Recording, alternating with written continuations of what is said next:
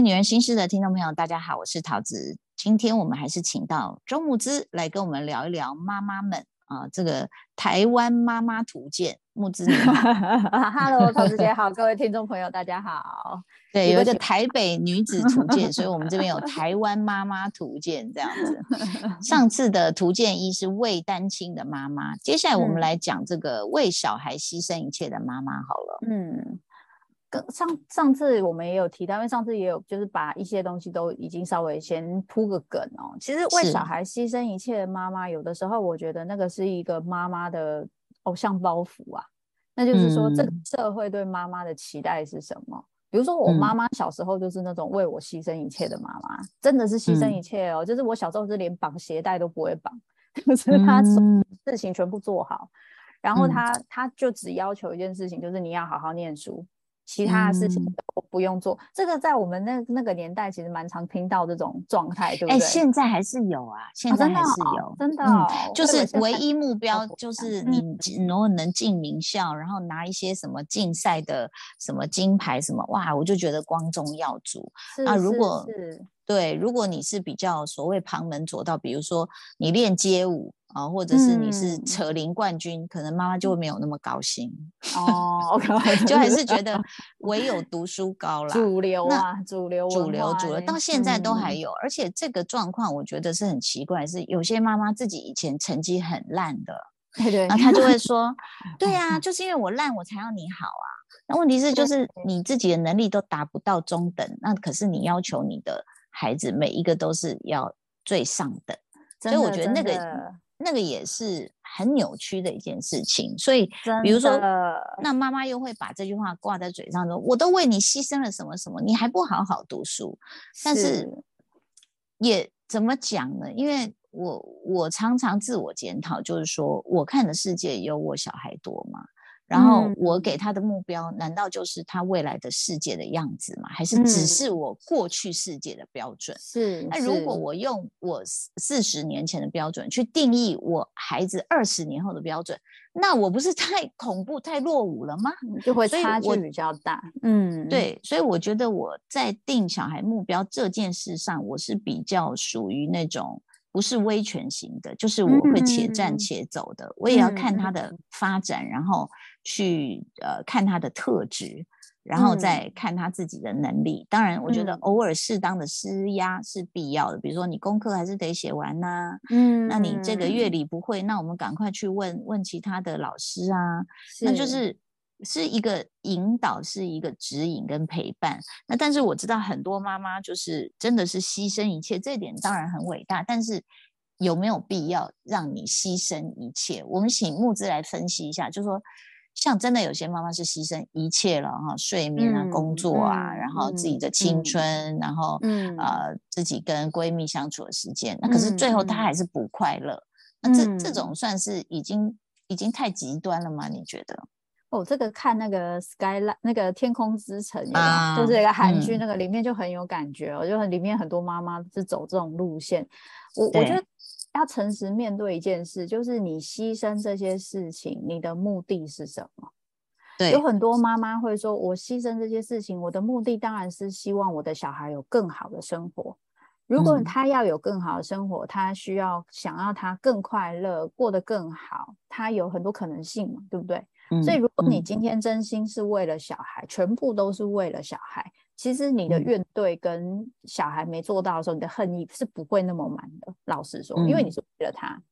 可是我们必须要诚实面对事情。一件事情是有很多时候，我们想要为小孩牺牲一切。有些时候啦，不能说全部都是这样。有些有些妈妈在为想要为小孩牺牲一切，还有一个很大理由。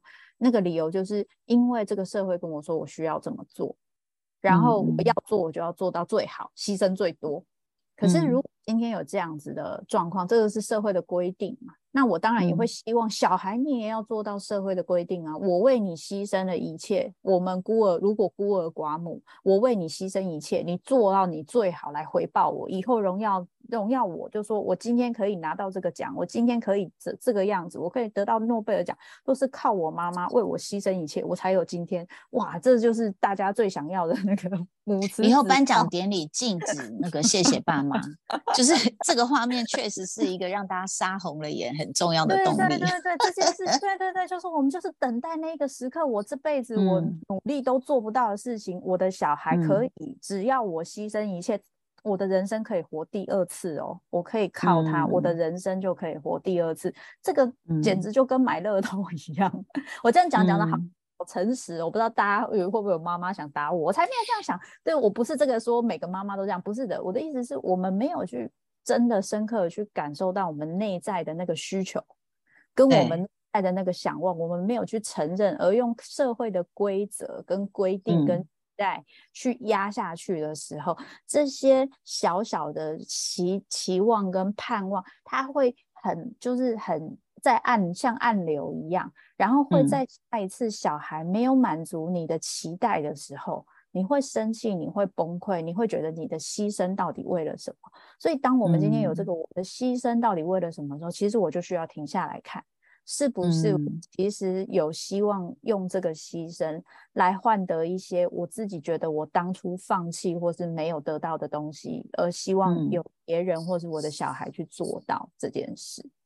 我觉得木之你讲到这一点啊，就是说第一个你正视，就是说你到底你是你其实是为了谁啊？你是为了荣耀自己还是小孩开心？啊，如果或者你说他活得好，其实说真的。当然，我这样讲，很多父母会嗤之以鼻。就是他加油站打工，他当个背包客，他一天找一片吐司，他其实也可以活的时候，是他如果能找到他自己的快乐，那你会不会尊重？比如说，有的小孩他可能就说：“我就是想当公务员，我就是想要在那里，呃，就是处理一些大家的事情，我这样就很开心了。”那妈妈会不会说：“不，不行，你就是要当台积电董事长？”你懂我意思？就是你们的目标不一样的时候，那谁的目标重要？当然是孩子的目标重要，因为有一天你会走，我们都会走。那他，你要他快乐，打从心底的快乐嘛。嗯，那所以其实。妈妈们问清楚，就说你自己心里想什么。第二个，其实还有一个韩剧，可能没有那么红，叫做《绿色妈咪会》哦。其实我不晓得木之了不了解，就是在妈妈团里面哦，其实是有分不同的，呃，不能说是结党营私，但是就是说理念相同的妈妈会走在一起。嗯，所以在那个绿色妈咪会里面，那个女主角就是觉得小孩不是开心就好嘛，不用太注意功课，就没想她这样一句话就得罪，因为她是新来新来乍到的一个妈妈，就。得罪那个团体里面的耍逃的，耍逃的就认为说，我们就是要资优，我们就是要补习呀，你根本不懂。然后他一句话就得罪他，然后全部帮他就看一下那个耍逃的，然后大家就说，哎哎，我们去看一下我们小孩，然后就故意就坐到隔壁桌，就排挤这个妈妈。所以当有些妈妈，比如说他提出的是说，呃，我要森林小学，或者是我小孩不用补习，哇，那个旁边射来的箭是足以把它变成箭猪，你知道吗？是，所以是。这个力量，我觉得就是像你讲的，可能是社会的压力也好，还有妈妈们之间的压力。是是，我觉得这真的是很很两难哦。而且我觉得有的时候，先都不谈论这些小这些父母的彼此的压力，有不讲这个社会同才压力，我们就讲一个东西就好。对于父母来说，我真的也很希望我的小孩快乐就好。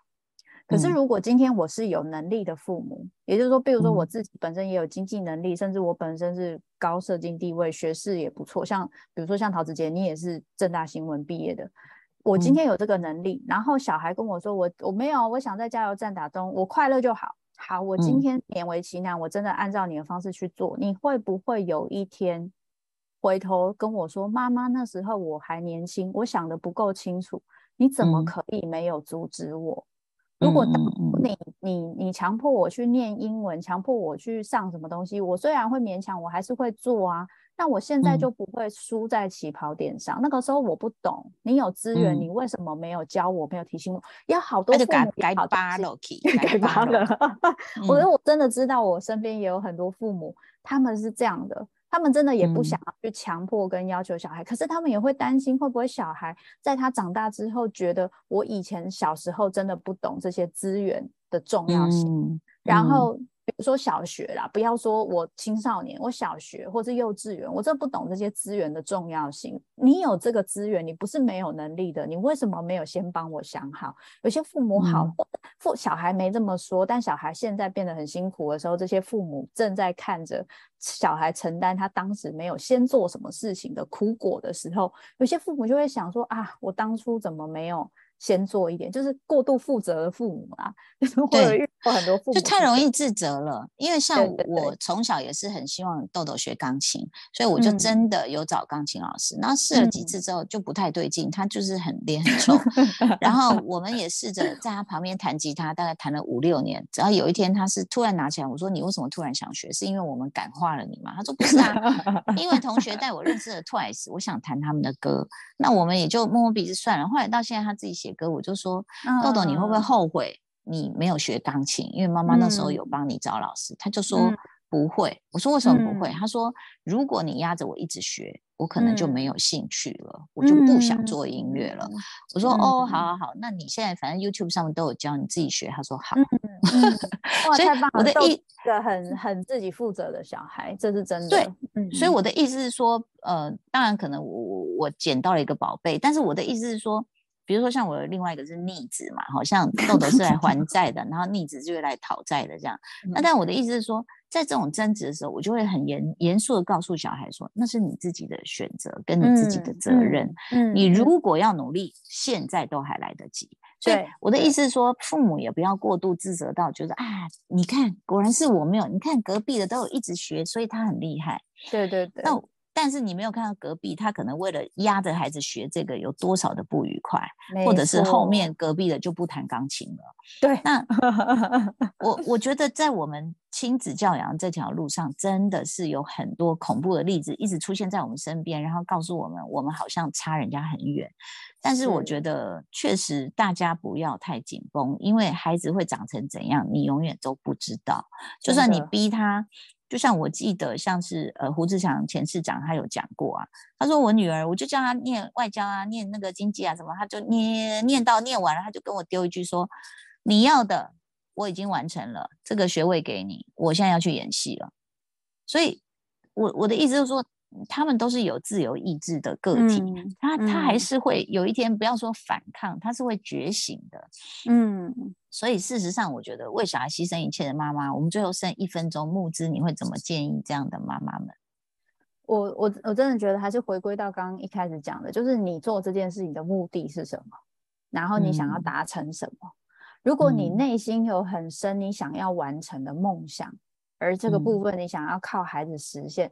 我非常强烈的建议你，你有办法自己先去做到这件事情是最重要的。因为今天想要靠孩子实现，孩子不管实现与否，几乎对你来说都不会是，因为他不是真的你的事情。他今天实现了，你会替他开高兴。但是某方面，如果他你是他的实现是因为他自己喜欢这个东西，你只是支持他，你不会嫉妒他。可如果是很想要他做到这件事情，然后他做到了。其实你是会嫉妒他的耶，你一定会不断想说，要不是哈当初有我，我要是有你这个环境哦，我也是就都会飞天了，有没有？闪电 啊！好，有关这个细微的 情绪，我们下一集可以再继续的这个跟大家讨论。今天非常谢谢木子来到节目中，谢谢，谢谢，拜拜，谢谢，拜拜。